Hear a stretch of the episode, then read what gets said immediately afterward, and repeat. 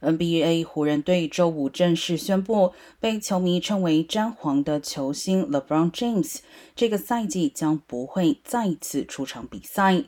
此前，詹皇在四月一号时曾透过推特表示，本赛季很可能因伤报销。当时不少球迷都希望这只是一个愚人节玩笑。湖人队在声明中称，詹皇扭伤的左脚踝近日重新接受医疗团队评估后，被建议本赛季休息，以利脚伤完全复原。不过，湖人队本季可说已经在周二提前结束，因为输给凤凰城太阳队，确定无缘季后赛。